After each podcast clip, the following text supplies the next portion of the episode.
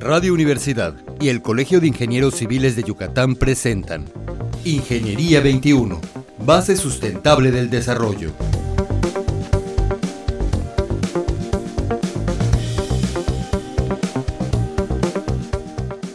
Muy buenos días. Bienvenidos a Ingeniería 21 nuevamente. Estamos hoy con el ingeniero Jorge Juan Góngora. Muy buenos días, Tere. Muchas gracias por la invitación. Muy buenos días, Jorge. Eh, ingeniero, ¿podría platicarnos un poco de su inicio como constructor o como parte de, del área de desarrollos inmobiliarios? Bueno, sí, como no, con mucho gusto. Eh, yo estuve trabajando mucho tiempo en, en la ciudad de Chetumal, Quintana Roo.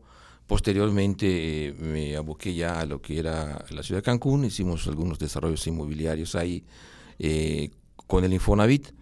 Y a partir de ahí yo regreso a Mérida, hace como 30 años prácticamente, y, ya nos dedicamos prácticamente a la gestión, control y construcción de los fraccionamientos habitacionales. Eh, te puedo mencionar eh, Cuculcán, fue uno de ellos, eh, Terranova de Chuberná, eh, Polígono 108, Los Vergel, en, Paseos del Conquistador 1, Paseo Conquistador 2, en Juan Pablo hicimos varias promociones ahí con, con algunas empresas y hemos, hemos dedicado prácticamente al desarrollo de los Prácticamente toda tu vida profesional has trabajado en, pues sí, eh, mayormente en desarrollos inmobiliarios. Sí, este, hemos hecho todo, tipo de obras, eh, desde urbanizaciones hasta vivienda y locales comerciales, oficinas y obra pública pero mayormente hemos estado dedicados a, desarrollos habitacionales. ¿Cómo, ¿Cómo, lo definirías para nuestro público? ¿A qué le llamamos un desarrollo inmobiliario o desarrollo habitacional?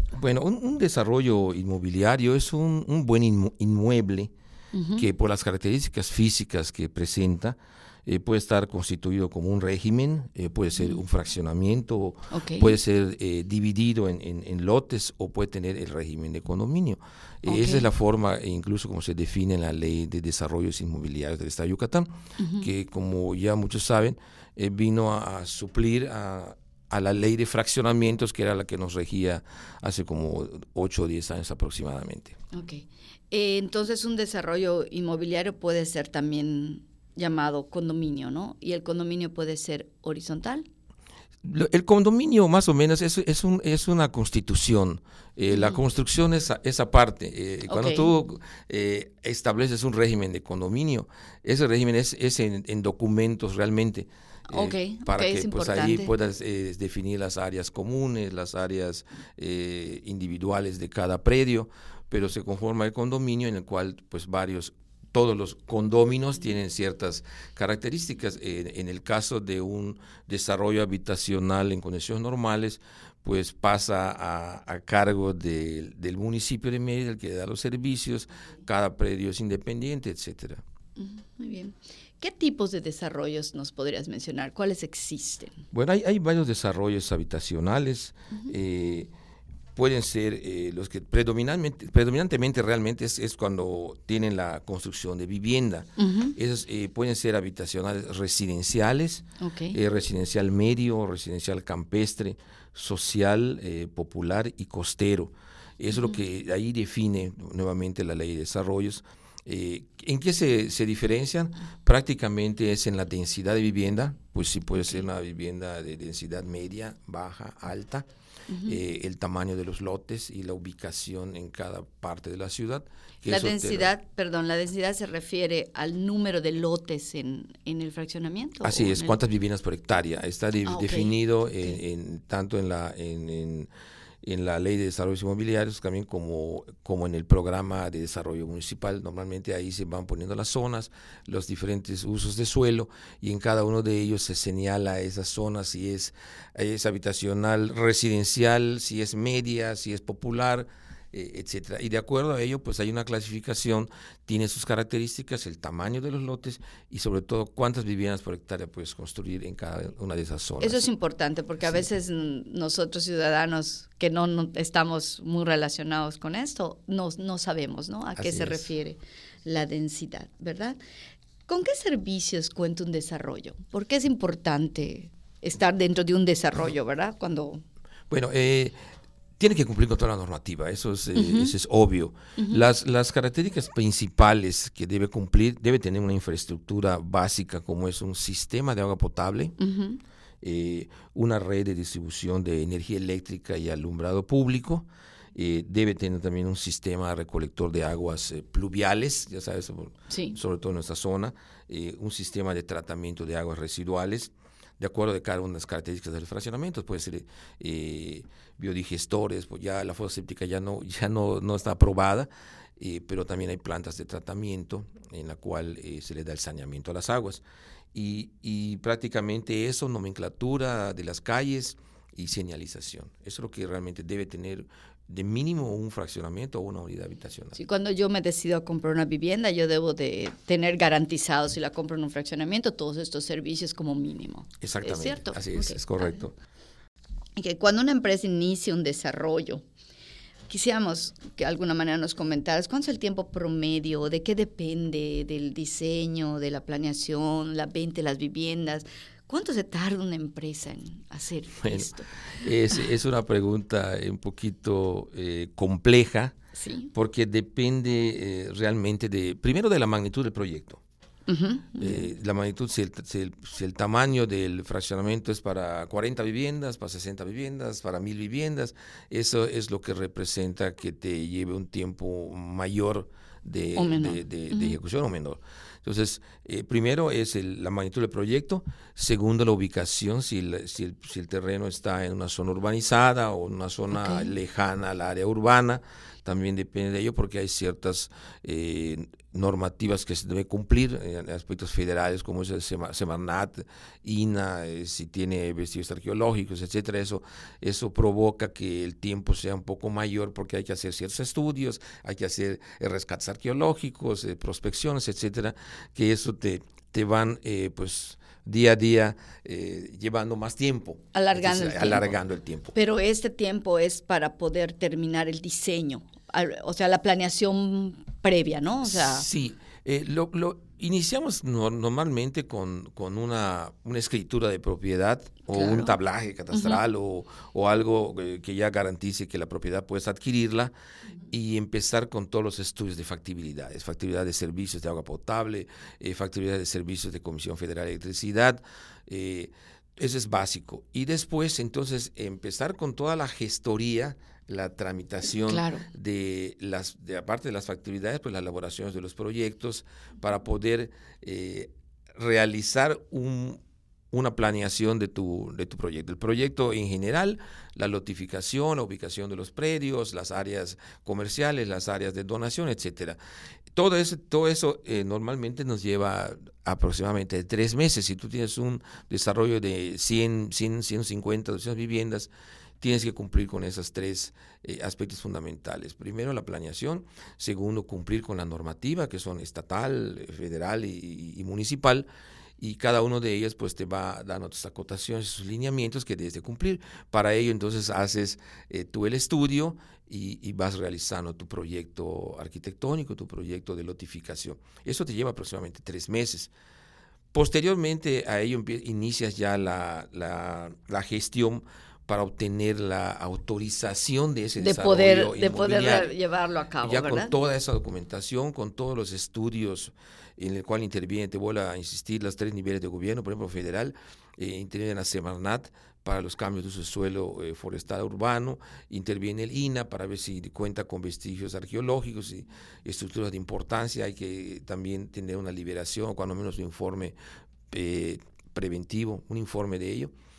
Y SEDUMA, que es estatal, entonces también para la protección del ambiente tienes que hacer, solicitar una factibilidad urbana ambiental, tienes que hacer un manifiesto de impacto ambiental.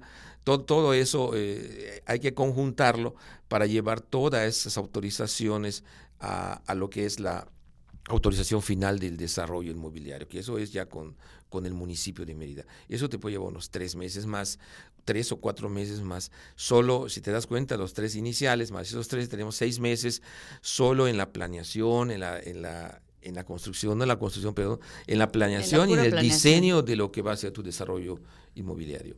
Es muy interesante saber eso, porque muchas veces cuando un cliente va y compra una vivienda, pues no, no ve toda esta parte que está antes de, ¿verdad? No es solamente decir, ay, aquí voy a construir 100 casas, no.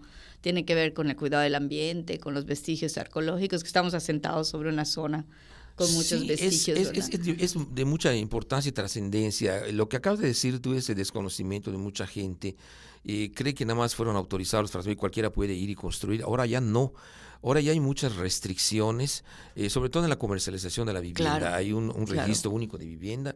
No, uno no puede enajenar si no está inscrito en el registro único de vivienda. Y ahí pasa por una supervisión eh, sumamente estricta que es muy bueno para, para pues finalmente para pues para garantizarle al cliente la calidad que cumpla con todos los servicios que cumpla con la calidad de, la obra y, sobre todo la, de, la vivienda no entonces después de esta, de esta parte que, te platico y una vez autorizado el desarrollo, no termina ahí la gestión. Claro. Aparte de ahí, entonces ya tienes que consolidar tus proyectos eh, aprobados de, de, de JAPAI, de CFE, eh, eh, entran los convenios ante, para que puedas construir, los convenios ante JAPAY, ante CFE y la licencia de urbanización y de construcción de las viviendas, que, eso es ante el municipio.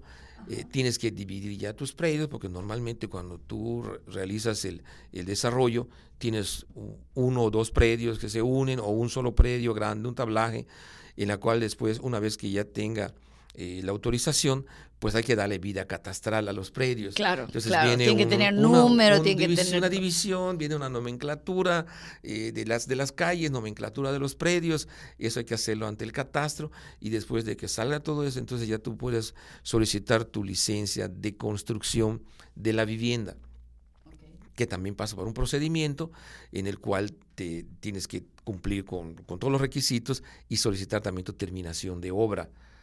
O sea que es un proceso bastante largo, por eso me decías que la pregunta era compleja.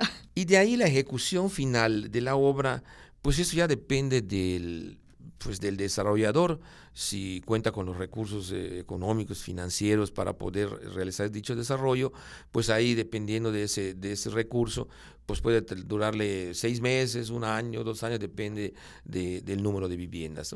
Y ahí es donde se le hace la entrega al municipio, lo que nosotros llamamos la municipalización. Finalmente cuando ya todo está vendido, ¿verdad? Cuando ya todas las, em, las casas tienen un dueño, ¿no? Cuando, realmente cuando uno va a municipalizar te piden que tengas un porcentaje de, de, de, viviendas ya habitadas, ah, vendidas vendidas. Entonces, es uno de los requisitos. Eh, tú tienes que tramitar sus terminaciones de obra, te tienen que haber recepcionado la Junta de Agua Potable y Alcantarilla de Yucatán los trabajos que se hicieron de acuerdo a los convenios, lo mismo con, con eh, la Comisión Federal de Electricidad y todo, la de toda la demás infraestructura que se realiza que se le va a entregar al ayuntamiento también es revisada por ellos. Por, e, por eso te digo que no, no es tan sencillo que piensan que cualquiera podía hacer un desarrollo y, decir ahí va, tiene que pasar por toda esa supervisión de, cada una de esas dependencias. A nosotros nos revisan eh, los trabajos de vialidades y también las, las de las banquetas, los pavimentos, eh, la señalización, o sea, los, eh, la nomenclatura de las calles, nos revisan si todos los pozos para el drenaje pluvial cumplen con las características, con las medidas, con las dimensiones. Hay un procedimiento para que nos revisen y nos acepten todos esos trabajos por parte del municipio, así como también la JAPA y la CFE. Una vez que han recibido toda esa, esa infraestructura, entonces ya puedes iniciar eh, el proceso de municipalización eh, para que ya le entregues al ayuntamiento el desarrollo entregas también las escrituras de donación, porque las vialidades son donadas al municipio, van a estar a cargo de ellas, las donaciones, los predios, la ley de desarrollos, por ejemplo, para nuestros desarrollos usuales que son eh, de tipo social, te piden un 10% de, del área para, para equipamiento, que es el área de destino. Muy bien. Ingeniero Juan, creo que habría mucho más que comentar sobre esto, pero todo lo que ya nos comentaste es muy interesante, porque a veces los los ciudadanos no conocen todo el proceso previo a que ellos ya conozcan un fraccionamiento, ¿no? Al poder llegar a esto. Pues te damos las gracias por tu, por tu visita con nosotros y por, por esta información. Ah, no, muchas gracias. Este, eh, la verdad es, es de mucha importancia lo que te acabo de comentar, por esa idea que tiene la gente de que, oye, cualquiera vende una vivienda. No, no, pasa por un proceso de revisión y de certificación prácticamente de todos los trabajos, de, desde el inicio de la urbanización hasta la, la, entrega de la vivienda al propietario. Pues eso de alguna manera le garantiza también al propietario contar con los servicios y con una construcción adecuada. Es correcto, es correcto, Terry. Muchas gracias. No, mucho pues muy buenos días, estimados Radio Escucha, su servidora Teresa Ramírez. Nos escuchamos la próxima semana. Ingeniería 21, base sustentable del desarrollo. Producción Radio Universidad y el Colegio de Ingenieros Civiles de Yucatán. Teléfono 925-8723. Correo electrónico ingciviles.prodigy.net.mx.